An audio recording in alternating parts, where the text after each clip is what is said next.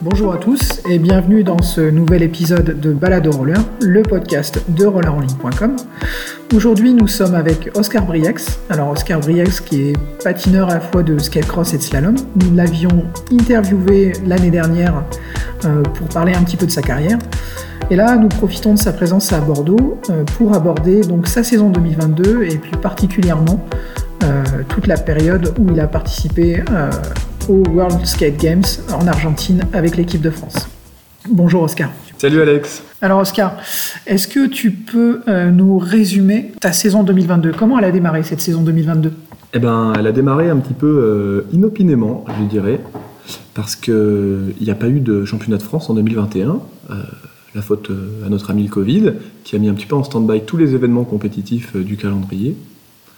Et la CRF, euh, donc notre commission euh, du roller freestyle, a mis en place un petit peu, euh, comme ça, de manière précipitée, des championnats de France au mois d'octobre, qui ont lieu à Roscoff pour le freeride et à Saint-Nazaire pour la partie slalom. Donc elle a commencé comme ça, avec des, championnats de France improvisés, quoi, qui ont surpris un petit peu tout le monde.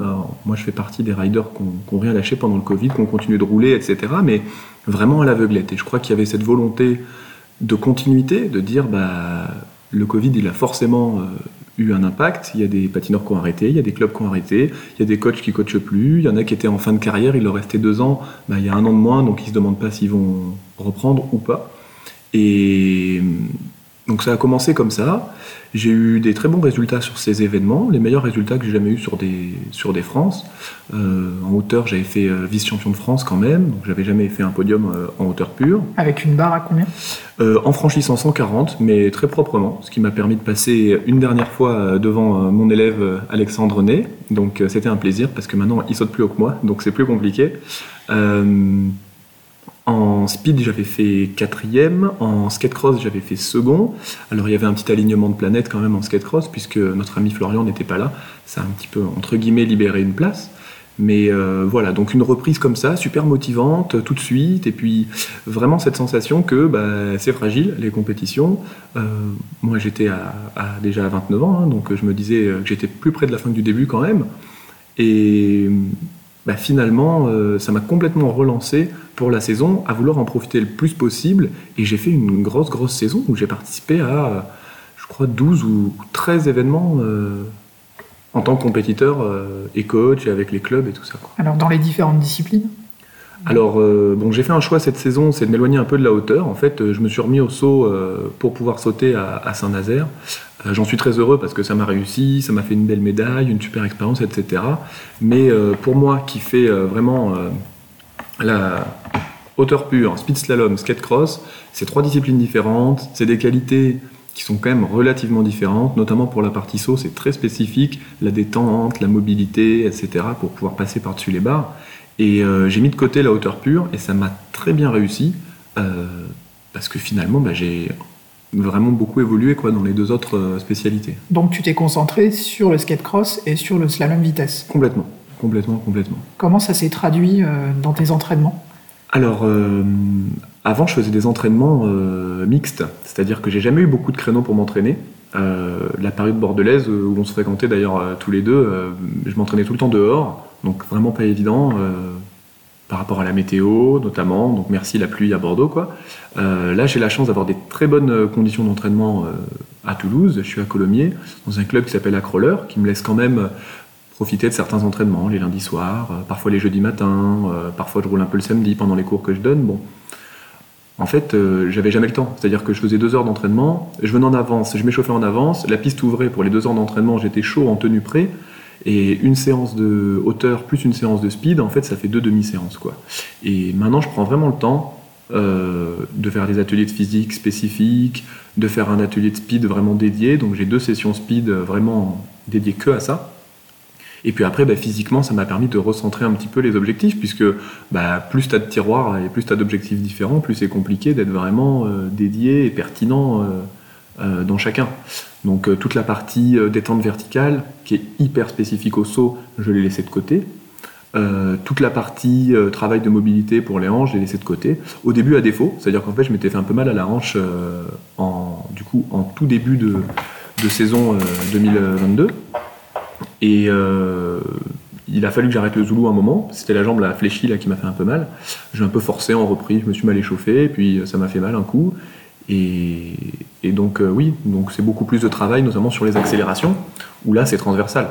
accélérer, faire des départs, faire des sprints, ça sert en speed, ça sert en skate cross tout le travail spécifique de speed que je fais pour les départs, il me sert en skate cross, et donc après il me reste le travail sur les modules et le travail de, virage et d'accroche. Au niveau de ta fréquence d'entraînement, tu dis c'est à peu près trois fois par semaine? En fait, c'est assez variable. Euh, disons qu'il y a des périodes de saison, et euh, ce qui a été un peu compliqué pour moi cette saison, c'est que j'ai pas eu de hors-saison. Euh, je me projetais sur des événements nationaux. La dernière fois qu'on s'est vu, bah, je me décrivais comme un compétiteur avec un bon niveau national, sans être top rider ou élite, un peu touche à tout, mais avec un bon niveau national, mais qui n'avait pas vraiment d'ambition internationale. Et les aléas de la programmation font que, en fait, tu peux pas euh, être performant et à ton pic euh, toute la saison. Donc, tu prépares un pic avec une période de la saison qui est dédiée à du travail vraiment foncier, développer des qualités physiques, d'endurance, faire des tests matos, etc. Et puis après, il y a une autre partie de la saison où tu te règles. Et le problème quand tu commences avec des championnats de France au mois d'octobre, que tu enchaînes avec des événements régionaux euh, dès le mois de décembre, puis en janvier, puis en février, puis en mai, tu es sur les championnats de France de l'année d'après, euh, bah en fait, euh, il n'y a pas d'hors saison. Quoi. Donc j'ai fait la transition vers le niveau un peu au-dessus, où bah, je me suis fait notamment détecter pour participer au stage équipe de France. ils ont décidé de m'emmener ensuite sur les Roller Games notamment. bah, en fait, j'ai pas eu cette période un an avant pour me dire voilà, tu as 12 mois pour préparer, euh, tu vas pouvoir faire une période sur tel objectif, une période sur tel objectif, etc. Donc j'ai couru un petit peu après le temps. Euh, toute la période de préparation pour les grosses échéances, en fait, j'essaie de faire 3 euh, à 4 séances spécifiques, techniques, donc en roller. En gros, 2 de speed, 2 de skate cross. Voilà. Quand j'ai pas le temps, bah, je fais une séance un peu mixte où je fais les deux. et puis après, il y a de la prépa physique, mais malheureusement, j'ai pas pu vraiment cultiver des qualités physiques cette année, puisque en fait, si tu fais pas deux ou trois séances de muscu par semaine, tu n'évolues pas vraiment. Euh, tu maintiens, certes, euh, tu gardes une base, euh, mais tu développes pas des qualités. Et donc c'est un peu ça qui m'a manqué. Disons que au total, tout confondu, donc les séances chez le kiné par exemple, les journées où je fais du physique, les journées où je fais de la technique, ça doit représenter, disons, six entraînements par semaine. Comment tu fais pour t'entraîner en skate cross, sachant que les parcours de skate cross, ça court pas les rues tu fais ça en skatepark Alors, euh, bah, tout dépend de l'échéance. Euh, si je pense aux roller games qui étaient en pump track, bah, je faisais des sorties pump track et du travail spécifique. J'ai fait une super rencontre cette année euh, parce que bon, j'ai plein de casquettes et notamment une de ces casquettes, c'est que je suis référent des formations freestyle avec la Fédé. Et donc, tout naturellement, j'ai essayé de fournir un petit peu les contenus. Et au niveau du skate cross, on en est un peu au balbutiement et il y avait beaucoup de, contenu à créer. Donc j'ai un collègue euh, qui s'appelle Étienne Herreros, qui est euh, à Lyon, il est lyonnais, dans un, dans un super club. Euh, lui, sa section EH Riders, elle s'entraîne avec Lyon Roller Métropole, donc une très grosse structure à Lyon que tu connais peut-être. 500. 500 licenciés. Voilà, un gros, un gros bébé, quoi, et, roller, quoi, vraiment. Donc en fait, ça, lui, il a une section qui fait que du skate cross. Ils font pas de slalom, ils font pas de saut. Par contre, ils font du skate cross à fond et ils s'entraînent dans un lieu euh, super sympa qui s'appelle WeRide et donc qui est en pump track. Et j'ai eu la chance d'emmener une session de CQP, une session de DGEPS, donc des moniteurs diplômants, et de les emmener là-bas et de partager tout ça avec Étienne et ça m'a beaucoup beaucoup apporté. Donc euh, c'est un moment où j'ai pu un petit peu aussi faire évoluer ma manière de concevoir la prise de virage, la gestion des trajectoires, le franchissement des bosses, le franchissement des, modules, etc. Vraiment orienté de manière euh, skate cross et dans un lieu vraiment dédié. Parce que quand je m'entraîne à Toulouse, en fait, j'ai une funbox en bois. Euh, bon, elle fait 1m20 de haut. Euh, pour les gamins, c'est la méga rampe, hein, si tu veux.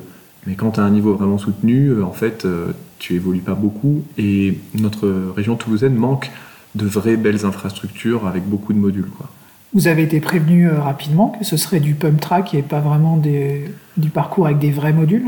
Alors il y a eu des. Ouais, ouais, carrément. Euh, il y a eu des ondis dès le mois de juillet, mais c'était des, des ondis quoi. Euh, on a fait un stage national au mois d'août, tout début août, si je dis pas de bêtises, qui était à Montévrain, donc la plus grande pump track de France, avec le plus grand linéaire et les plus grosses bosses. Il y a des bosses là, tu gares un camion dessus, il y a de la place encore sur la bosse, hein, tellement elle est grande, elles font 6 mètres de long, incroyable. Et euh, donc on a pu travailler de manière spécifique pour la pump track juste avant ça. on a eu les infos, disons, un mois avant à peu près. Et puis après, on a eu le temps de se préparer, vu que c'était pas avant le mois de novembre, les World Roller Games. Vous étiez aussi au courant que ce serait un parcours avec de la terre? Waouh Alors en fait, c'était un peu comme une série Netflix, tu sais. C'est au début, tu crois un truc, puis à la fin, tu crois autre chose, et puis à la saison d'après, tu crois encore autre chose.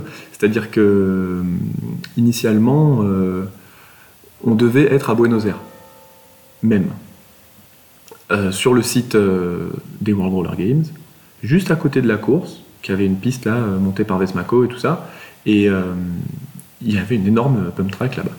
Après, ils ont dit, bon, finalement, instabilité économique, on va devoir annuler les roller games. Franchement, il y a 9 chances sur 10 pour que ça soit annulé.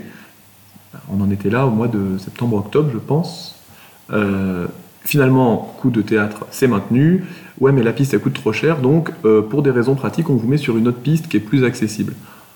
L'autre piste, elle était à 1000 bornes, si tu veux, de Buenos Aires. Donc on a dû prendre l'avion, le bus. Le bus, il roule pendant 3 heures. C'est jamais de la route sous les roues du bus, quoi. Enfin, c'était vraiment très loin, à San Juan. Euh, et, en fait, on a eu des photos. On dit, mais attends, mais c'est de la terre là euh, Comment ça va se passer quoi? Et euh, bah, on te dit, non, mais ça sera bétonné, ça sera. puis en fait, même les juges sont arrivés le, jour même. Ce n'est pas bétonné du tout. Et donc, je crois qu'il y a eu un peu une première fois d'organisation là-bas. Alors, c'est un grand mérite et surtout, je pense que c'est une grande opportunité de développement pour l'Amérique du Sud, notamment sur toutes ces disciplines-là. Donc, enfin, moi, je trouve ça très bien que ça ait eu lieu là-bas. Mais côté expérience d'organisation, euh, bah, on va dire qu'ils en ont pris beaucoup, pour le dire de manière positive. Et bah, finalement, ils ont dû improviser sur place. Et on n'a pas été vraiment sur terre. Hein. Attention, euh, vraiment un grand bravo euh, aux collègues, là, que ça soit Thierry Ménard, que ça soit Sébastien Lafargue. je crois qu'il y a même Alexandre Lebrun qui a donné un coup de main pour le jugement. Et puis, tous ceux que je connais pas du, World Skate Committee, en fait, ils, ils, ont improvisé un truc, quoi. Et ils ont mis des planches en bois, des planches de contreplaqué. Et c'était incroyable, quoi. Ça marchait vraiment. C'était l'idée de génie, euh, trouvée un peu par erreur, quoi, entre guillemets. Et euh, du jour au lendemain, ils ont couvert la piste de bois. Et ça a vraiment bien marché euh, comme ça, quoi. Donc là, c'est vrai qu'on est un petit peu pris d'avance par rapport au, World Skate Games. comment s'est passée ta, ta, qualification, ou plutôt ta sélection en équipe de France?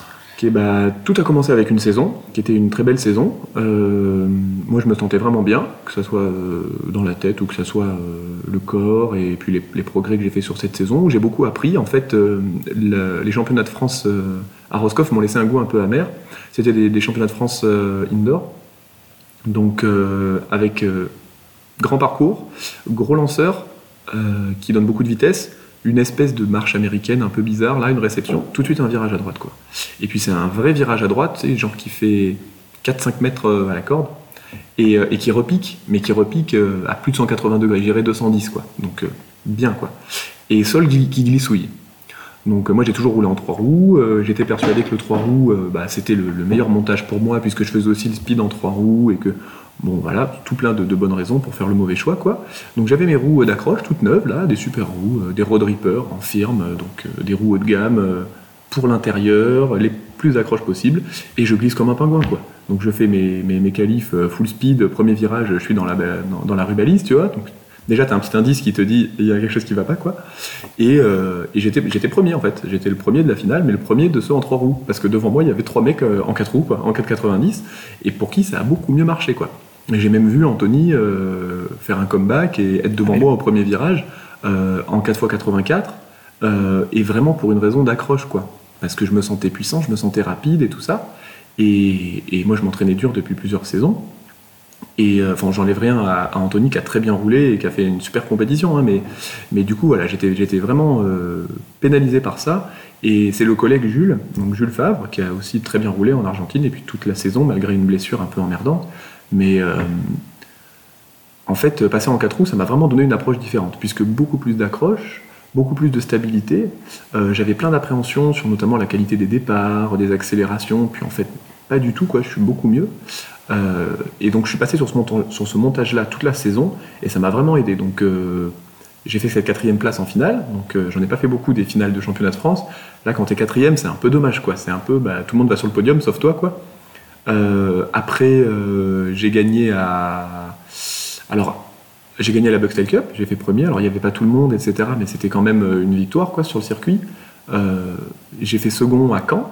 Il y a eu un petit alignement de planètes, c'est-à-dire qu'il y a eu un collègue disqualifié parce qu'il faute sur moi, il y a eu un Italien qui tombe à l'arrivée, enfin il s'est passé plein de choses, mais je fais second à Caen, je fais second aux France après, alors il n'y a pas Jules et tout ça, mais bon, je suis derrière Flo et je suis devant les autres, quoi.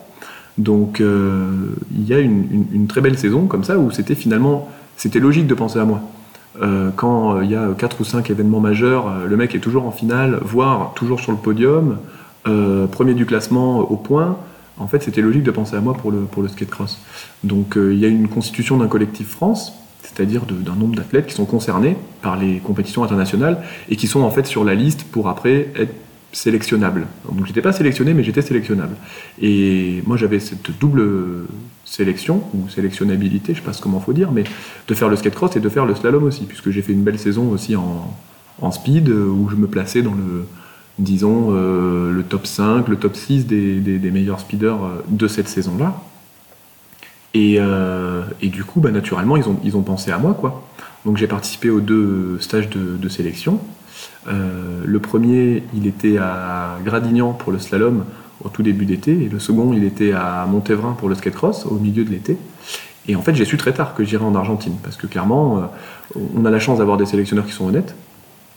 Euh, et donc ils te disent euh, quand ils te prennent, qu'ils te disent quand ils ne prennent pas. Et moi ils m'ont pris pour me dire, bah, en fait on veut t'emmener, mais on n'a plus vraiment de place. Euh, t'es pas en haut du classement. Et clairement j'étais pas le meilleur. Mais ce côté un peu polyvalent, en plus je pense qu'avoir entre guillemets un vieux dans l'équipe c'était sympa aussi parce qu'il bah, y avait des grands écartages dans cette équipe. Hein. les plus jeunes c'était Lenny et Zoé avec 17 ans. et puis les plus âgés c'était bah, moi j'ai 30, Florian a 34, Mathilde a 38. Donc il y avait vraiment des pôles comme ça et pas vraiment d'intermédiaire à 25 ans entre les deux. Et c'était intéressant, je pense aussi, du fait que je suis coach et tout ça. Enfin bon, j'apportais autre chose qu'une performance sportive, je pense. Et donc en fait, euh, ce qu'ils m'ont demandé, donc Thierry et, Tiffany, c'est de, de, me préparer comme si j'y allais, mais sans savoir si j'irais quoi. Et ça, c'était euh, c'était huit semaines avant euh, le décollage, quoi. À quel moment vous avez su qu'il y aurait du skate cross au Roller Games? Alors, euh, ça a été confirmé euh, au championnat de France, on, savait. Euh, est-ce que c'était juste avant? Je pense, je dirais mi-mai, début juin, je dirais, à la louche. Donc là, tu te retrouves au sein du collectif France. Il y a toujours des incertitudes sur le, déroulement de la compétition. première fois qu'il y a du skate cross au, championnat du monde, enfin au World Skate Games.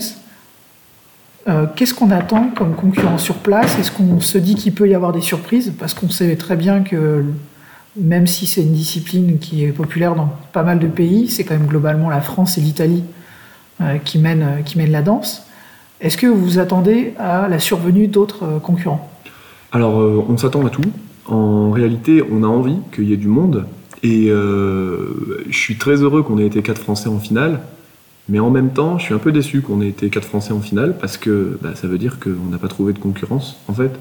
Euh, et que le meilleur niveau mondial était globalement le même niveau qu'en finale des championnats de France, quoi, finalement. Bon, il y avait Jules qui s'est rajouté, il était blessé au moment des France, mais en termes de poule de patineurs, c'était à peu près équivalent. Alors euh, là où on croisait un peu les doigts, c'était de se dire, attends, on est aux États-Unis, quoi. Donc, euh, certes, on est en, Amérique du Sud, mais ils sont pas loin, quoi. Et tous les anciens du Crash Tice, euh, je pense que s'ils viennent, ils, font très très mal. quoi. Et il y en a qui étaient extrêmement bons. Hein. Bon, tous les Cameron Naz, Di Paoli, etc. je sais pas tous les noms en tête, mais il y en a vraiment un gros pool qui, sont bons. Et d'ailleurs, il y en avait un qui était là, Johnston Cale, je pense, de tête, qui faisait pas du tout partie des meilleurs dans le Crash Tice, et pourtant qui était bon là. Voilà. Donc les choix matériels lui ont pas qu'ils ont réussi parce que bah, en roller et en glace, c'est pas tout à fait pareil. Et, avoir des petits trous, là, ça ne marchait pas. Sur cette piste-là, il fallait du roulage. Mais euh, bon, voilà, un petit peu déçu. Après, c'est vrai que moi, j'ai été très agréablement surpris par le niveau des, Sud-Américains. Puisqu'en fait, dans des pays où il n'y avait pas de skate cross, donc des personnes qui ne font pas de skate cross toute l'année, il y en a plein qui sont pointés là, genre euh, un Colombien qui faisait un peu de sprint, euh, des, plus ou moins des streeteux, des... et enfin, ils ont fait parmi leurs premières, je pense, de skate cross. Ils ont commencé sur un truc hyper atypique, énorme bump track, enfin le truc euh, vraiment spécial quoi. Le niveau de performance était très haut, le niveau attendu était très haut. Et, euh, bah, ils sont vraiment assurés. Quoi. Donc il y a un potentiel de développement très fort dans ces pays. On a vu de la Colombie, de l'Argentine, ouais, ouais, du Chilien, donc il y avait du monde. Ouais.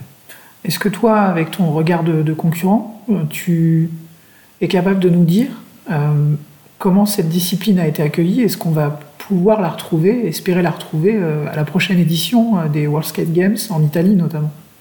Alors quand je vois les conditions d'organisation sur place, euh, et c'est pas du tout pour faire un reproche ou jeter la pierre ou quoi que ce soit, mais en termes d'expérience d'organisation, en termes de qualité des infrastructures, enfin, on parle quand même des roller games où il y a eu un marathon où il y a un mec qui s'est fait rouler dessus, quoi. Je veux dire, faut resituer le truc.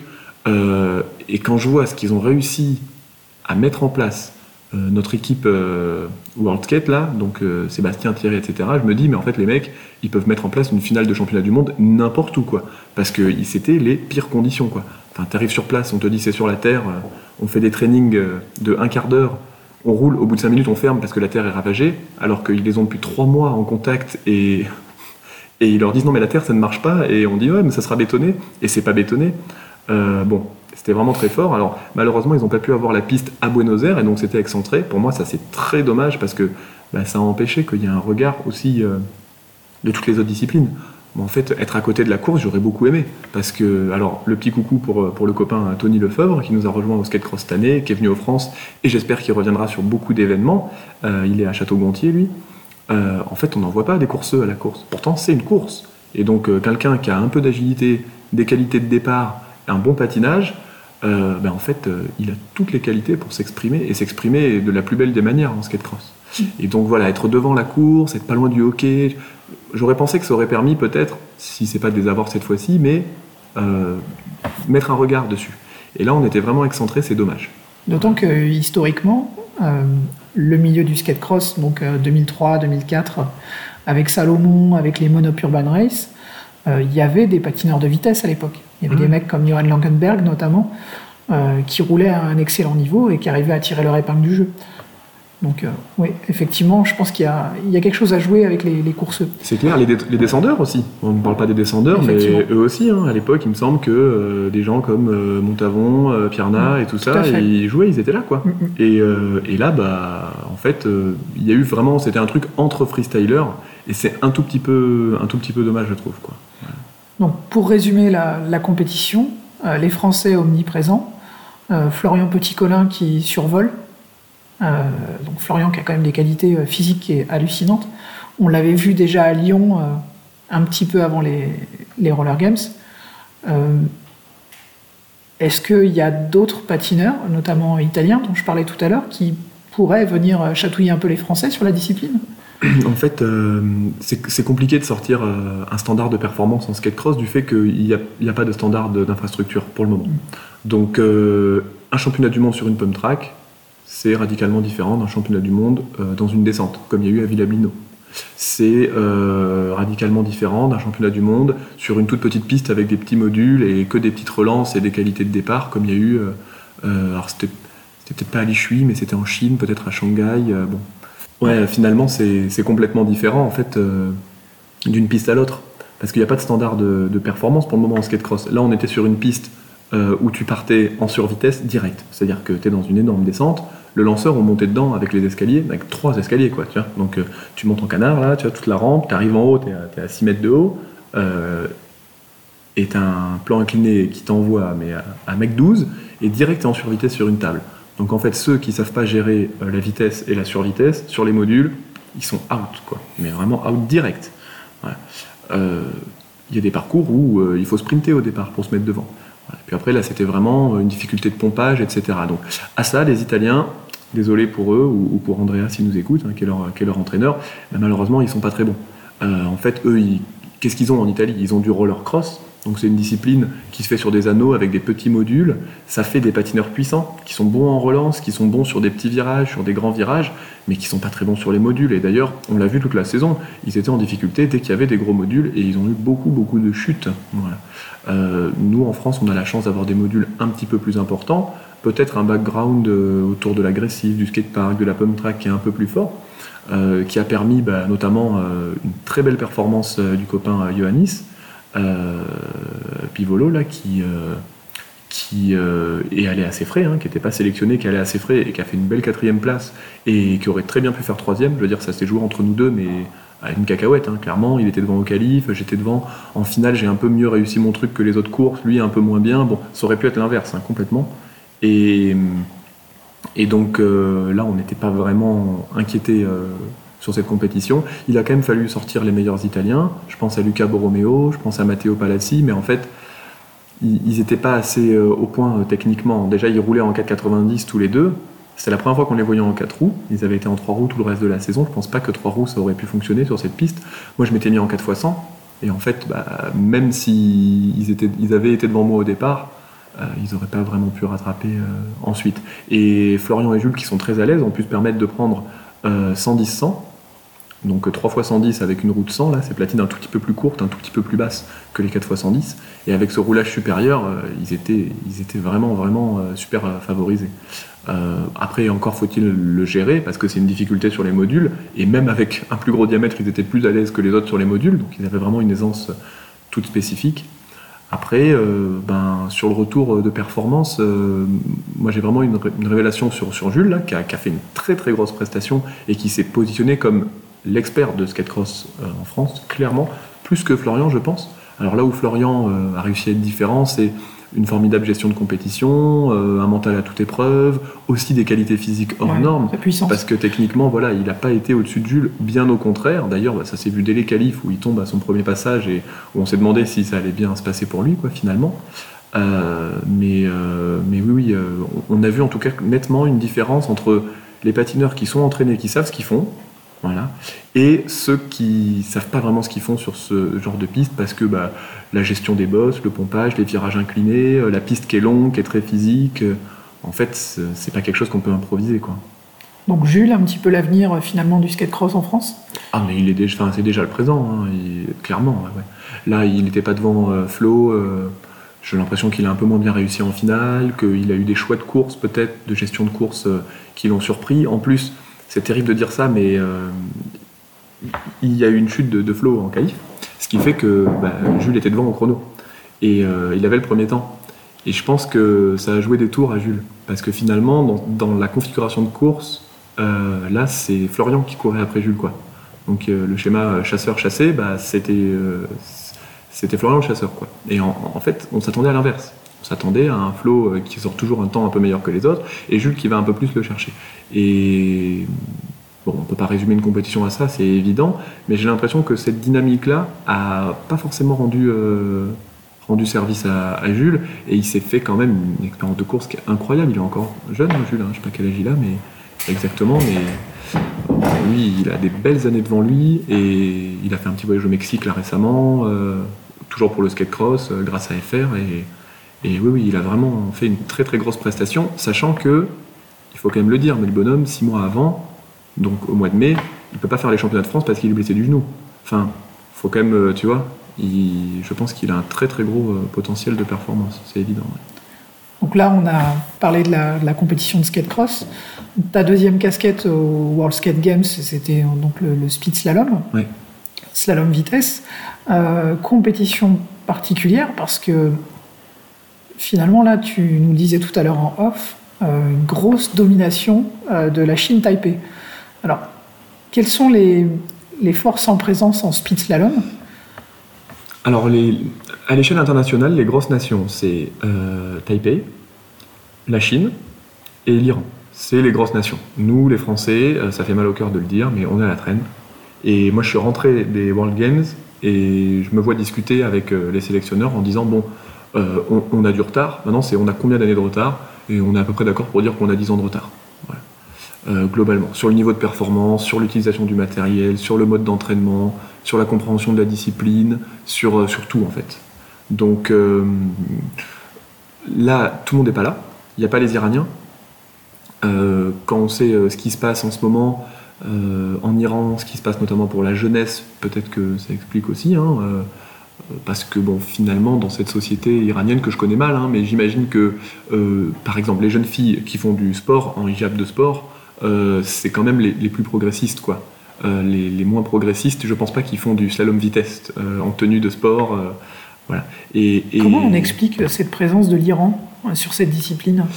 C'est pas évident, euh, je sais pas comment c'est né là-bas. Euh, alors quand j'étais à Bordeaux, j'avais un contact là, Marina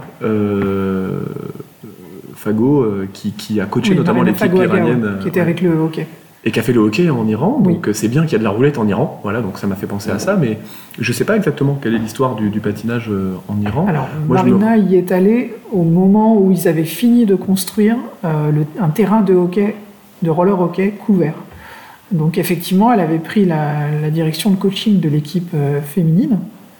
Elle y allait régulièrement. Après, moi, ce que j'ai du mal à comprendre, effectivement, c'est comment sur une discipline aussi particulière que le, slalom vitesse, on peut avoir des, gens comme ça qui sortent un petit peu, alors que historiquement, effectivement, les, Français, les Italiens étaient extrêmement forts. Après, euh, il y a la Corée, euh, la Chine qui sont arrivés. Et puis maintenant, on se retrouve donc Chine-Taipei qui conserve un excellent niveau. Mais euh, comment on explique ce recul de la France quoi on, était, on est passé des meilleurs, des plus grands podiums notamment à l'époque où il y avait Lily, Zoé, il y a encore quelques années, c'est pas si loin, c'était quoi, il y a 5 à 10 ans? C'est vrai. Et comment on explique ce recul? Ben, bon, déjà, faut le dire, hein, à l'époque de Lily et Zoé, donc il y a, il y a 5 ans, quoi, euh, chez les mecs, c'était compliqué. Hein. Alors, on a eu Jimmy qui a fait un truc incroyable, qui a fini vice-champion de France et qui a été le dernier très bon à avoir proposé un très haut niveau de performance. Euh, international, d'un niveau international, en faisant des 4-8, des 4-7, euh, des 4-1 en freestart, enfin vraiment, vraiment très solide quoi. Euh, mais alors son grand frère a fait une carrière incroyable, mais quelques années avant quand même, vraiment hors norme. Mais bon, à quoi on attribue ça? Alors je pense pas qu'on manque de jeunes. On a beaucoup de jeunes, hein, pour ça on est bon. Je pense qu'on manque de clubs qui saisissent les enjeux du haut niveau, qui s'impliquent réellement à accompagner ça. Je pense qu'on manque de coachs aussi compétents et qui poussent un petit peu vers, vers le haut niveau, alors que bah, en Chine, par exemple, euh, en discutant avec Thierry, j'ai cru comprendre qu'au championnat de France de speed, euh, il y avait 1200 inscrits. Quoi. Euh, nous, cette année, le nombre d'inscrits, il était quand même un petit peu ridicule. Quoi. On était à Arsac, on devait avoir 80 inscrits. Bon, c'était vraiment très peu. Donc, il y a le nombre, mais il y a aussi, euh, je pense, une manière de travailler de la part des coachs, etc. Alors pas évident à dire pour moi, je suis coach, quoi. Donc euh, ça veut dire que bah, je fais partie de, de ça, mais j'espère bien euh, participer à développer ce niveau différemment par la suite. Mais oui, il y a beaucoup de clubs qui, qui ont une approche, je pense, différente. Novatrice, c'est vraiment de se pencher sur ça et d'avoir des coachs peut-être venus de d'autres disciplines, peut-être avec une expérience de, du haut niveau et tout ça, et qui, qui, ont apporté un modèle technique et qui est poussé. Et en fait en France, euh, c'est un petit peu au petit bonheur la chance. Alors ça peut marcher, hein. ça peut marcher. Tu peux avoir des coachs qui font des bonnes vieilles recettes et qui t'entraînent comme il y a 15 ans. Euh, et tu avais un, je sais pas moi, un Guillaume Hensler qui était, qui était entraîneur de l'équipe de France de speed. Et puis maintenant, il y en a, ils s'entraînent comme on s'entraînait de son époque, quoi. Sauf que bah, c'était en. Oui, c'est ça, il y a 15 ans. 2005, 15 ans. 2007. Et, et depuis, ça a évolué. Avant, tu faisais un record du monde en, 4-9 en finale. Maintenant, euh, moi j'ai vu une femme faire 4,86 euh, quoi. Enfin, c'est pas chez les mecs, hein, c'est chez les filles quoi. Chez les mecs, ils font 4,6 quoi. Donc bon, euh, je pense qu'il y a ça. Et puis après, bon, le nombre, il faut le dire, hein, ils sont 1200 en Chine. Hein. Et en finale, enfin, des fois ils en gardent 16 quoi, tu vois. T'as as, 150 personnes qui sont qualifiées pour les finales, pour les séries, ils en gardent, ils en gardent 16, ils en gardent 8. Bah, ceux qui sont gardés, ils sont chauds. Hein. Et là où nous, on en a un qui est chaud, bah, eux, ils en ont 16. Et puis ils s'affrontent, et puis il y en a un, il est encore plus chaud que les autres. Quoi. Donc euh, forcément, euh, tu te retrouves avec, euh, avec des parcours comme ça. Quoi. Donc la Chine-Taipei, alors là on parle de la Chine ou de la Chine-Taipei Alors en Chine, ils sont très nombreux. En Chine-Taipei, c'est pas le nombre, hein. ils sont pas plus nombreux que nous. Par contre, bon, déjà, ils ont réussi, je pense, à vraiment viser le haut niveau avec un sponsor. Ils ont leur sponsor Takino euh, qui vraiment s'est impliqué là-dedans. Ils ont des patins moulés, faits sur mesure, dédiés au speed, etc. Et c'est pas le patin qui fait la performance, parce que si tu me donnes leur patin, je ferai pas leur temps, ça c'est évident. Par contre, ça révèle quelque chose. Ça révèle, on met tout en place pour aller chercher le haut niveau de performance. Et en France, je crois pas que ça soit vraiment notre, notre approche encore. Ne serait-ce que sur euh, l'équipe de France, etc. Ils font du mieux qu'ils peuvent avec le budget qu'ils ont. Hein. Tu rajouterais un zéro au budget, je pense qu'il n'y aurait toujours pas assez pour faire ça correctement. Mais on n'a pas le niveau de développement que peuvent avoir d'autres sports de haut niveau. Alors, est-ce que l'accès du speed slalom au niveau augure des choses positives? Je l'espère. Je l'espère pas pour moi parce que moi je le verrai pas en tant qu'athlète, euh, peut-être en tant que coach, mais pas en tant qu'athlète. Et ça serait vraiment très positif que, que ça permette des meilleures conditions d'entraînement. Mais quand je me compare à mes voisins de la course, par exemple, qui font un rassemblement France euh, tous les mois, qui euh, s'entraînent en pôle, qui ah, forcément le niveau de performance c'est pas le même. là, tu vas en équipe de France, les meilleurs Français, hein, avec le maillot bleu, blanc, rouge et tout ça, t'en regardes 10, tu leur dis échauffez-vous, et tu comprends la différence abyssale qu'il y a entre nos athlètes et des vrais athlètes professionnels. Mais c'est compréhensible. C'est compréhensible. On est des amateurs encore. Oui, la culture de la course est quand même déjà plus ancrée dans le professionnalisme depuis une trentaine d'années. Oui, et puis tu as des subventions, etc. Euh, les, mecs qui gagnent là, euh, bah, je pense à, aux collègues par exemple Nolan de, Toulouse. Euh, alors, ils sont dédiés à leur sport à fond. Hein. Je veux dire, ça enlève rien de leur mérite, bien au contraire. Mais ils sont un peu soutenus quand même par des institutions pour ça. Ils ont un petit peu d'argent qui tombe pour ça. Euh, ils ont pu être en pôle quand ils étaient jeunes et s'entraîner, bénéficier du meilleur encadrement, etc. Nous, il y en a beaucoup là. Ils s'entraînent un peu à leur sauce. Quoi. Je vois des jeunes hyper bons comme euh, bah, le petit Lenny par exemple. Là. Bon, il est pas si petit, hein, mais il est beaucoup plus jeune que moi. Donc euh, forcément, moi je l'ai vu pas si grand il y a quelques années, mais il doit avoir 18 ans maintenant. il est à Bressuire. Bon, il a éclos de son club. Il, doit sa réussite plus à lui-même qu'à un coach ou à une infrastructure autour. Donc euh, heureusement maintenant, euh, il s'entraîne aussi avec Sunride, il bouge beaucoup, il a fait beaucoup de rencontres, et je pense que ça lui a apporté beaucoup. Et il a très très bien roulé euh, là aux mondiaux, mais on bénéficie pas, je pense, de la même qualité d'encadrement que d'autres athlètes, que ce soit en France ou ailleurs. Quoi. Donc, pour résumer la compétition de slalom vitesse, tant chez les hommes que chez les femmes. Est-ce que tu peux nous raconter un petit peu euh, comment ça s'est passé? Tout à l'heure, tu nous disais en off, euh, sur 12 médailles potentielles, 9 à la Chine Taipei. Ouais. Raconte-nous un peu comment ça s'est passé pour les Français. Ouais, ben, euh, les forces en présence déjà, parce que c'est important de le situer. bon, nous, on était là, la France, forcément, il y avait l'Italie qui était là, il y avait la Chine Taipei, euh, on a pu voir des nations euh, sud-américaines, on a pu voir un Indien, on a pu voir un mec du Kazakhstan, euh, le premier. finalement, les nations fortes, c'était ça. C'était France, Italie et, et, et Chine Taipei. nous, la France, on est derrière. Les Italiens, ils sont globalement tous meilleurs que nous. ça m'arrache de le dire, mais ils sont tous meilleurs que nous. Tu regardes les filles, globalement, elles sont meilleures que les nôtres. Tu regardes les, les garçons, globalement, ils sont meilleurs en junior et, en senior. Alors après, le niveau de performance le jour J, bon, euh, mais il y a une meilleure densité, il y a un meilleur niveau, de manière globale. Voilà. Euh, ce que je vois à la Chine Taipei, c'est qu'ils ont quand même un paquet de riders qui étaient non classés. On les a jamais vus sur le circuit. Ils viennent, ils font un podium au championnat du monde. Donc eux, quand ils mettent quelqu'un, c'est entre guillemets pas pour rigoler. Ils le mettent quand ils sont prêts et, quand il est prêt à gagner et quand le niveau est, suffisant. Euh, il y a eu 12 fois un record du monde qui a été battu pendant la compétition. Donc il y a vraiment une domination qui était super forte là, et aussi par une manière de patiner. Alors très typé course, tous en combi. C'est pas la combi hein, qui a fait descendre le temps d'un dixième, hein, mais, mais euh, très typé course, très bonne qualité de sprint, très bonne qualité dans les plots, le patin adapté, le rockering. Euh, ils étaient tous en trois roues euh, avec une platine fait exprès pour être rocker, donc pour avoir. Là, c'était la roue du milieu qui est un peu dessous, qui permet d'avoir un point de bascule un peu inférieur. Euh, la fente, nous on en a encore en France. Euh, ils sont en équipe de France, ils sont au niveau, ils font pas de fente en arrivant. Enfin, euh, il y a 4-5 ans, la fente, on en parlait, c'était un truc conceptuel. Je pense que quand on va regarder notre niveau de performance d'aujourd'hui, dans 5 ans, je pense qu'on va rigoler. dire mais pourquoi il fait pas la fente, quoi? C'est aussi illogique que de ne pas avoir une position de départ adaptée ou comme ça. Surtout sur des disciplines où bah, tu fais 4-9, c'est bien, tu fais 4-8, euh, tu peux gagner et faire un podium. Et tu fais 4-7, c'est incroyable. Et tu fais 4-6, t'es au plus haut niveau euh, possible atteignable. Quoi. Donc pour résumer, la fente en, slalom, c'est un petit peu comme en course. C'est un espèce de jeté de patin sur le dernier plot euh, pour pouvoir franchir la ligne en grappillant quelques centièmes. C'est ça. Alors c'est-à-dire que la, pour les non-initiés, en fait, il faut franchir les, les 20 plots le plus vite possible. Et la ligne d'arrivée n'est pas le dernier plot, mais une ligne qui est juste après.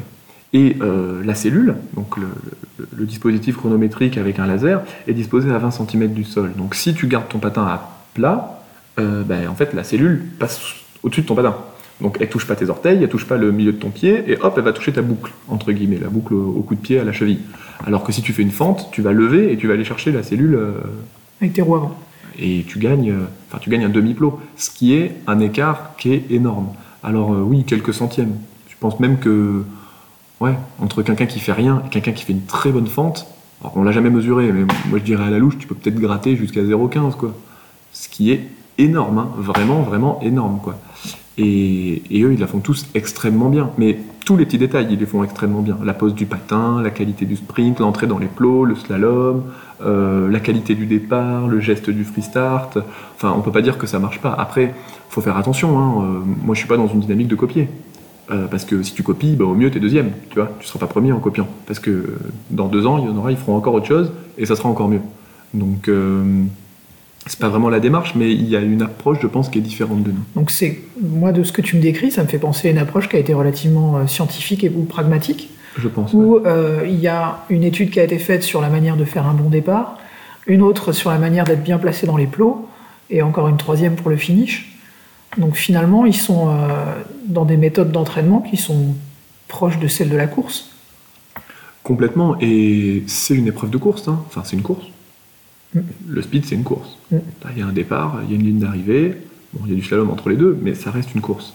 Et finalement, euh, en les observant, ils ont un petit peu changé la manière qu'avait la génération d'avant de voir le slalom. Ne serait-ce que la position dans les plots, être super en avant pour pouvoir vraiment engager les hanches, avoir une forme de stabilité aussi, parce que bah, anciennement, le matériel faisait qu'il fallait être très droit pour slalomer. Quand tu étais en 4x80 en flat, il fallait être super droit pour slalomer. Maintenant, tu as tendance peut-être à te pencher plus en avant, et, et du coup, ta jambe libre, elle part derrière, elle se met au-dessus des plots, et ça te crée une forme de stabilité, puisque tout ton poids est vraiment aligné à ta direction, et, et le fait d'être plus bas te permet d'avoir une meilleure assise au sol, plus de contrôle, d'engager peut-être les groupes musculaires différemment. Sauf qu'aujourd'hui, on ne sait pas le dire. Aujourd'hui, on ne sait pas dire, ça, ça va plus vite, quoi. Et puis euh, le, le système de rockering qui fait que quand même tu soulèves ta pointe de patin, qui te fait gagner en maniabilité. Ouais. Après, effectivement, c'est un équilibre subtil. Il y a énormément de, il y a énormément de travail de gainage aussi euh, sur cette discipline-là. Donc euh, j'imagine que la prépa physique à côté doit pas être anodine. De toute façon, quand tu arrives au haut niveau de performance, euh, tu peux pas avoir un haut niveau de performance euh, avec un, un, un bas niveau physique, quoi. C'est juste pas possible. Et la performance, elle est conditionnée par ça. Enfin, quand tu es dans une discipline où tu dois faire un départ, donc faire accélérer ton propre poids euh, pour franchir les plots, aller jusqu'à la ligne d'arrivée, tu peux pas te permettre, ne serait-ce que de ne pas avoir un poids de forme. C'est juste inconcevable. Enfin, tu fais 2 kilos de trop euh, parce que ton alimentation n'est pas adaptée, euh, ça va se répercuter dans les temps. Ça, c'est évident. Voilà. Maintenant, euh, sur les qualités physiques, euh, il y a un gros travail, je dirais que c'est 50-50 en speed. C'est quoi le, le gabarit d'un slalomeur vitesse? Et ben étonnamment, il n'y en a pas trop. Et euh, ce qui était très intéressant euh, en observant nos, nos adversaires là de Taipei, c'est que il n'y avait pas un gabarit quoi. Il n'y avait pas un gabarit euh, type euh, comme on peut de manière stéréotypée peut-être l'attendre chez les asiatiques, se dire ils vont être petits, euh, souples, légers, fins. Bah non quoi. Il y en avait un, il était un peu costaud. Il y en avait un, il était très grand, très mince, très longiligne. L'année dernière, enfin le World Games d'avant là à Barcelone, il y avait un, un Chinois petit qui a fait le record du monde, qui était 4,69, euh, qui a été battu depuis, mais tout petit, tout en fréquence, hyper bon en fréquence, il écrase le sol, voilà, vraiment, euh, tu vois, le pitbull, quoi, il fait des petits pas, clac, clac, clac, clac, ça court. Et inversement, le record du monde en freestart, euh, c'était l'Iranien, Reza Lezani, euh, très grand, euh, qui développe beaucoup ses foulées, il y a des temps de fou en 6 pas, il y a des temps de fou en 7 pas, il y a des temps de fou en 8 pas, je pense qu'il doit y avoir des temps de fou en 9 pas aussi, enfin, on n'a pas aujourd'hui dégagé un morphotype, un truc qui marche mieux que les autres, et je me méfie de ça en fait. Parce que si tu veux, même à l'athlétisme qui existe depuis des, dizaines d'années, hein, si ce n'est euh, plus de 100 ans, euh, bah, tout le monde disait euh, faut être petit, et puis t'as Shane Bolt qui arrive, il est grand, et ça marche pas trop mal quand même. Et il n'y a pas que lui qui est grand. Enfin, on a eu Christophe Lemaître, il est grand. euh, pour les haies, il y a des grands qui sont très bons aussi. Enfin, disons que c'est des qualités avant des morphotypes qui font performer.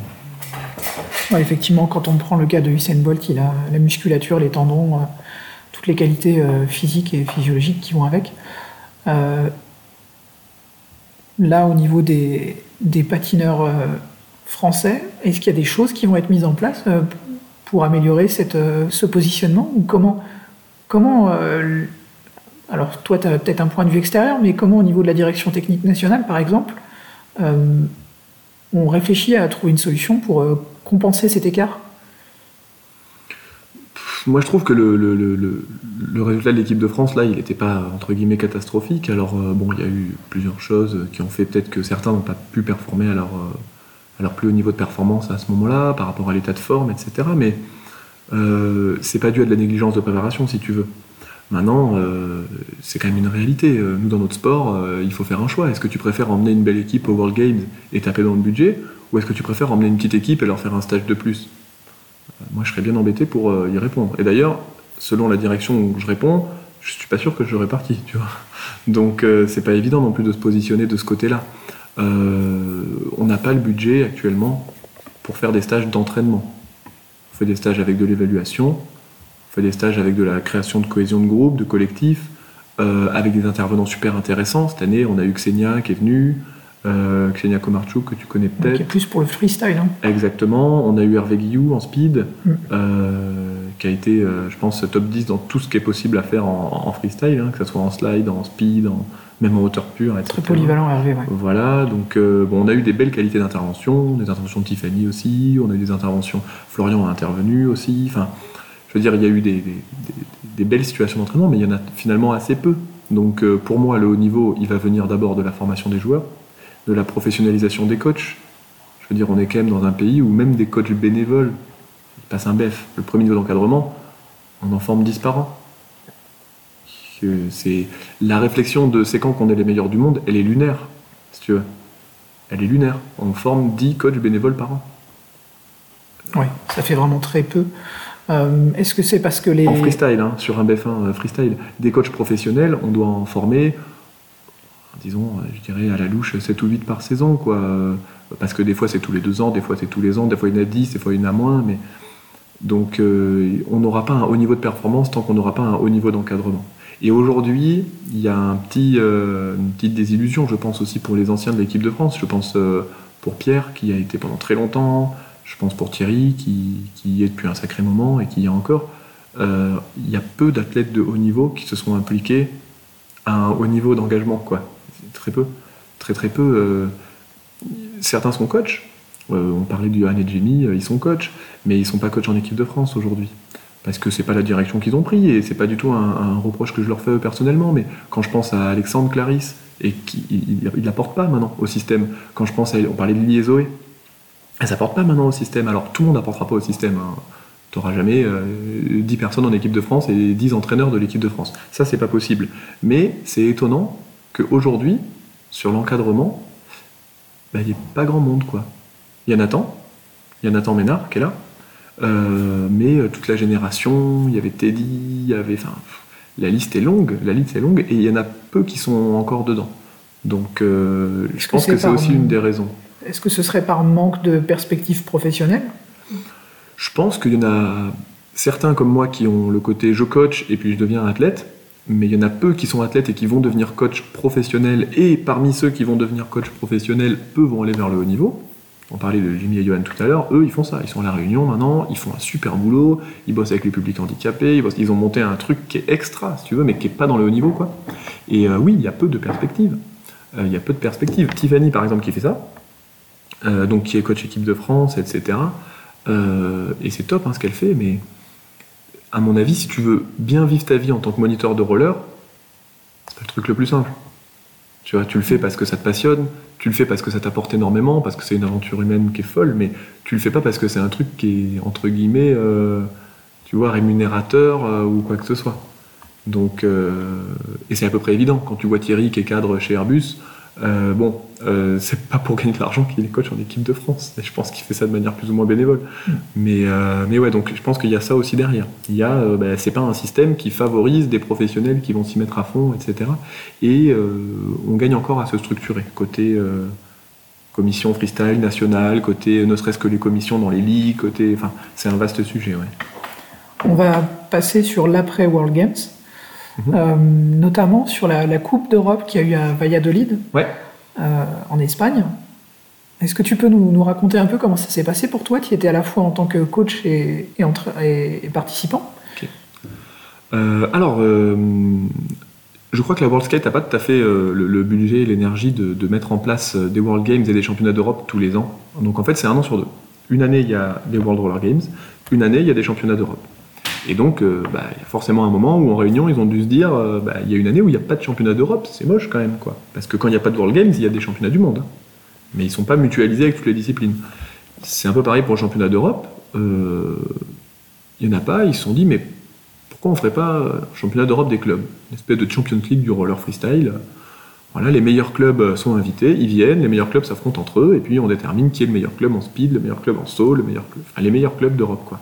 Donc euh, c'était très euh, latin, hein, forcément. Euh, France, Espagne, Italie, on était un peu entre nous, euh, parce que il n'y a pas, en fait, en Angleterre, en Allemagne, en, Belgique, en, bah, sans parler de l'Europe de l'Est, en Pologne, il n'y a, pas trop. Donc euh, il y a eu des Polonais un temps, mais là on les a pas vus. Comment on explique ça? Parce que par exemple, tu vois, l'Allemagne, il y a eu quelques gars, genre Rudy Hopveld, euh, qui étaient qui connus à une époque. Mhm. Pourquoi Qu'est-ce qui s'est passé dans ces pays-là pour que la scène euh, freestyle disparaisse ou ça me nuise Alors, euh, si tu veux euh, des infos vraiment précises, détaillées, historiques sur le fonctionnement de la World Skate et pourquoi elle n'est pas aussi implantée dans certains pays que dans d'autres, euh, j'aurais tendance à t'inviter à faire un super podcast avec Thierry Ménard, Ouais. qui pourra vraiment te donner des billes, Ouais, je pense, bonne idée. très précises. Tu peux faire ça avec Sébastien aussi, je pense Lafargue, hein, ça va très bien se passer aussi.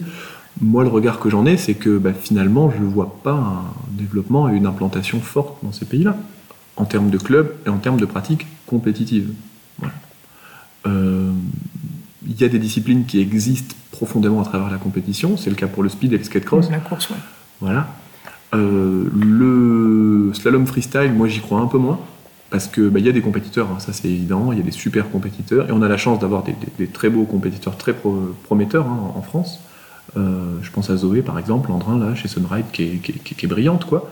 Mais je pense qu'il y a beaucoup de gens qui ont une approche plus créative quoi. Euh, hier, euh, bon, je suis en vacances là à Bordeaux et hier je suis allé voir un spectacle de cirque et il y avait un mec qui faisait un numéro en roller quoi. Et j'ai trouvé ça génial quoi. Enfin, il faisait du diabolo en roller, bon, c'était un truc personnel mais il y avait le côté créatif. Et malheureusement, le haut niveau de performance, il correspond pas beaucoup à ces riders vraiment créatifs qui veulent s'exprimer et qui cherchent en fait dans le slalom freestyle autre chose que faire la meilleure figure, euh, etc. Ça a été le cas pour euh, le collègue Teddy Thierry, euh, ça a été le cas pour Ken, et puis je pense que ça a été le cas pour beaucoup d'autres. Donc ça, je pense que c'est aussi une des raisons qui fait que, que, le slalom freestyle, il, peine un petit peu en France en ce moment. Mais le haut niveau de performance, il existera toujours, et la compétition aussi, et, je ne souhaite pas du tout que ça disparaisse, c'est quelque chose qui est très fort. Mais peut-être que s'ils arrivaient à créer autre chose à côté, quelqu'un qui présente ça différemment, euh, des spectacles, de la création de vidéos, euh, enfin quand je vois le monde du street euh, qui existe sans les compétitions, pour une partie de ce monde-là, attention, il y a de la compétition aussi, mais je me dis qu'il y a beaucoup de slalomers qui auraient à, à s'en inspirer, quoi, finalement. Et alors après, pourquoi dans des territoires et pas dans d'autres? J'ai l'impression qu'on a quand même, malgré toutes les limites de développement que j'ai évoquées tout à l'heure, on a quand même une fédé qui fait des trucs super chez nous, quoi. On a quand même des ligues qui font des choses super, on a quand même des clubs qui font des choses super, des bénévoles qui sont là, des passionnés, des gens à travers beaucoup d'actions, mais rien que la tienne comme euh, roller en ligne, euh, ça apporte. Et toutes ces petites briques euh, superposées, bah, ça fait une belle construction finalement, qui fait que la sauce, elle a pris chez nous. Et elle a pris en Espagne où c'est très structuré, et elle a pris en Italie aussi. Euh, pour revenir à Valladolid, euh, qu'est-ce que tu attendais de cette compétition? Euh, moi, j'attendais avant tout un beau moment club, puisqu'il fallait une équipe d'au moins 4 personnes. On était 4 personnes, donc euh, bah, ça fait pas beaucoup hein, pour rivaliser avec d'autres clubs. Euh, Donc 4 garçons, il y avait, euh, moi-même forcément, il y avait euh, Alexandre Ney, un, sauteur qui fait aussi du speed. Alors il n'est pas encore excellent en speed, en fait il est trop rapide pour les plots, des fois il oublie un peu de les slalomer, mais quand il va se régler, je pense que ça me ferait plaisir que d'ici un an ou deux, il réécoute ce podcast et qu'il soit au top niveau en speed. Donc voilà, c'est la petite dédicace pour Alex, parce que j'y crois vraiment, moi, qu'il a un potentiel là-dedans. Il y avait aussi Ethan Deriz, qui était, euh, bah, qui était en, en Argentine avec nous, euh, très bon en speed notamment. Et euh, Noah Lacroix, un slalomer de chez nous, qui fait beaucoup de, style, et euh, voilà, qui se place en milieu de tableau, qui fait battle, qui fait classique, etc.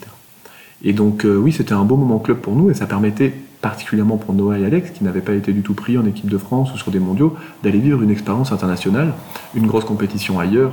Alors ça tombait vraiment un moment un peu, euh, un peu décalé, hein, pour le dire poliment, dans le calendrier, parce que moi, rentrer de l'Argentine, euh, j'avais qu'une envie, euh, c'était profiter de la vie, tu vois, faire des apéros et, pas continuer de m'entraîner. Et il a fallu quand même tirer encore sur la corde. j'ai eu une saison, elle a commencé en octobre 2021, elle a fini en novembre 2023, quoi. Ah, ça pique. Hein. 2022. 2022, ouais, c'est ça, voire même début décembre 2022. Donc elle a duré octobre, novembre, décembre, 14 mois la saison. C'est long, hein. c'est très très très long. et saison où j'ai fait que rouler tout le temps. Donc là, je suis très content, les fêtes sont passées, j'ai bien récupéré, de pouvoir me remettre au physique, au foncier, vraiment. Donc voilà, j'allais y chercher avant tout du plaisir, une expérience de plus, euh, me montrer un peu aussi, parce que en fait j'ai mis beaucoup de temps moi à arriver sur la scène internationale, je suis que depuis cette année. J'aimerais y rester un petit peu, y faire des belles choses là pour, pour quelques temps, mais je pense pas y rester 7 euh, ou 8 ans quoi. Ça me fait une bonne transition sur les objectifs pour la saison à venir pour toi. Ok. Et eh ben, euh, bah, tout gagner tout simplement. Il n'y a pas eu de, il a pas eu de grosses victoires. Il n'y a pas eu de grosses victoires cette année en, France. Euh, il y a eu la Boxtel Cup. Euh, en fait, j'ai envie de, gagner des grands rendez-vous là. Parce que c'est un peu ça qui manque dans mon, dans palmarès. Et puis aussi de, me faire une préparation cohérente, complète, de mettre à l'épreuve ma méthode, entre guillemets, puisque je suis aussi coach. je fais beaucoup de choses, notamment des, des, suivis, de la préparation physique avec des athlètes, des suivis à distance. bon, du coup, j'ai envie vraiment de suivre ça et là de m'y consacrer pleinement cette année, prendre 2-3 mois de musculation, développer des qualités pour arriver à un haut niveau de performance et être en phase montante à partir du mois de mai-juin pour arriver à un pic euh, au mois d'octobre à la période où il y a les mondiaux et les Europes. Donc euh, c'est vraiment ce que j'ai envie de faire là cette saison. Après, euh, en speed, je vois bien les objectifs. Hein. clairement, bah, donner un objectif chiffré, là, pour cette saison, il euh, faut faire 4-2, 4-8. Pour jouer, il faut faire ça. Donc on, va tout donner pour faire ça. C'est-à-dire 4-2 en free start et 4-8 en, KO. Et j'en suis pas très loin, mais j'y suis pas pour le moment. Donc euh, ça va demander beaucoup de travail. Et je pense que avec un peu d'intelligence et beaucoup de travail, on peut, on peut arriver à pas mal de choses. Donc ça ça m'inquiète pas quoi, sur le fait d'arriver à le faire. Euh, j'ai quand même une préparation qui a porté ses fruits, puisque j'ai arrêté de sauter pendant 10-11 mois. Alors à la Coupe d'Euro des clubs, tu avais un système apparemment qu'ils font dans les ligues espagnoles, qui sont d'ailleurs des compétitions en jeu pour eux, on en parlera peut-être après, mais ils jouent leur subvention en fait sur les compètes, donc euh, ils donnent tout quoi. Comme en Allemagne.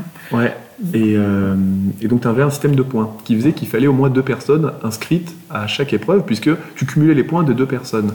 Et alors mettons que tu as X inscrits dans ta catégorie, le premier il gagne X points. Le second, il gagne X-1, etc. etc.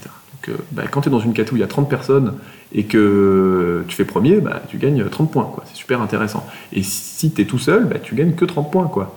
Alors que si ton, pote il vient dans la catégorie euh, faire la même épreuve et qu'il fait dernier, il ramène quand même un point. Quoi. Donc en fait, euh, ne faire la compète qu'avec une seule personne, c'est compliqué. Et quand tu mets 5 personnes, tu piques les places des autres. Donc tu les recules, quoi, tu vois. Donc sans rentrer dans le calcul savant, il fallait que je saute. Et, c'est moi qui allais sauter le plus haut entre, entre Ethan et Noah, donc c'était à moi de le faire.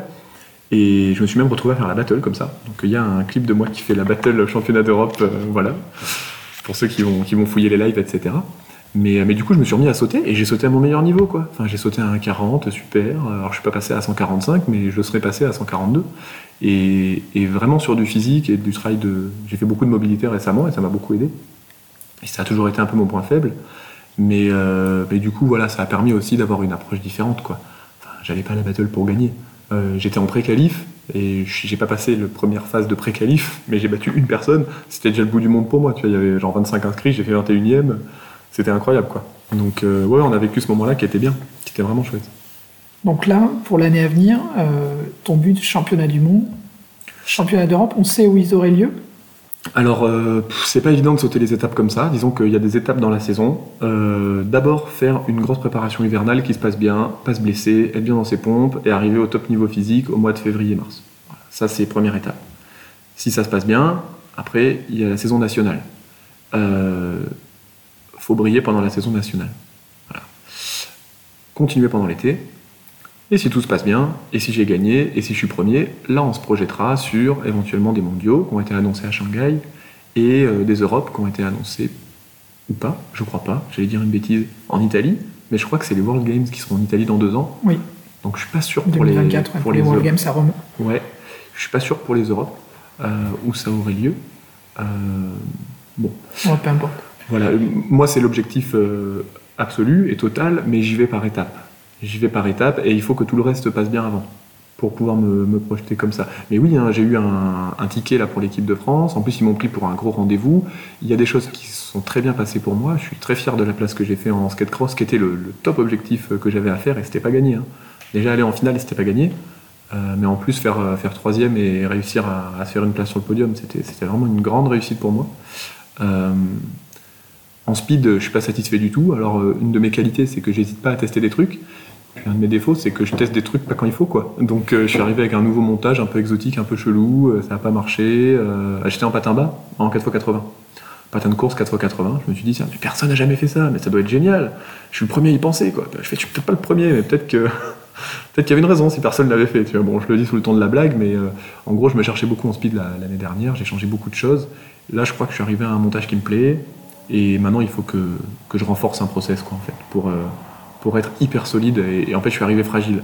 Et quand tu as un process fragile qui passe à 80% à l'entraînement, mais en finale de championnat du monde, euh, bah, il passe à 50%. Et ça suffit pas pour gagner. Donc il faut être à 110% en fait pour, pour redescendre à 95 quoi. Donc c'est un, petit peu l'approche pour la saison prochaine. On a une partie euh, traditionnellement dans tous nos podcasts, qui est la dernière partie, euh, qui s'appelle la tribune libre, où on permet aux gens euh, d'aborder le sujet ou des sujets qui leur tiennent à cœur. Donc voilà, c'est ta tribune libre.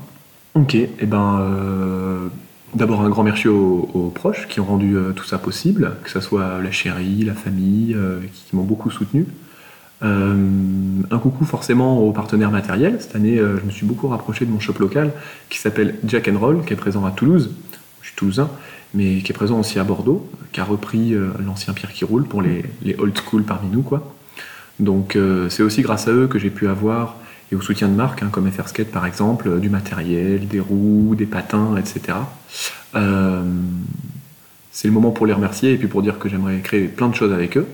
Euh, un merci pour le club aussi, puisque finalement, ben, le déplacement euh, à Valladolid, il a été financé par FR, mais euh, il a été rendu possible grâce à la dynamique de club. J'essaie de beaucoup développer un club qui est à Colomiers en ce moment, qui s'appelle la Crawler, qui a été très fort à une période, qui a eu une période, j'ai l'impression, un peu plus de mou, un peu plus de transition. Et là, cette année, je vais proposer pas mal de changements, d'évolutions, et moi, ça me passionne de développer les clubs et de développer tout ça. On monte une ligue par chez nous, enfin, il y a une ligue, mais on monte une commission freestyle à la ligue. Et il y a beaucoup de projets et ça me tient à cœur de, développer tout ça là-bas. Donc, euh, donc voilà. Et puis forcément, bah, tous les copains de la Team Rule, hein, ce serait dommage de ne pas penser à eux qui, m'accompagnent beaucoup. Euh, moi, je suis un des rares à être encore dans le monde de la compétition. Et, je m'y plais énormément.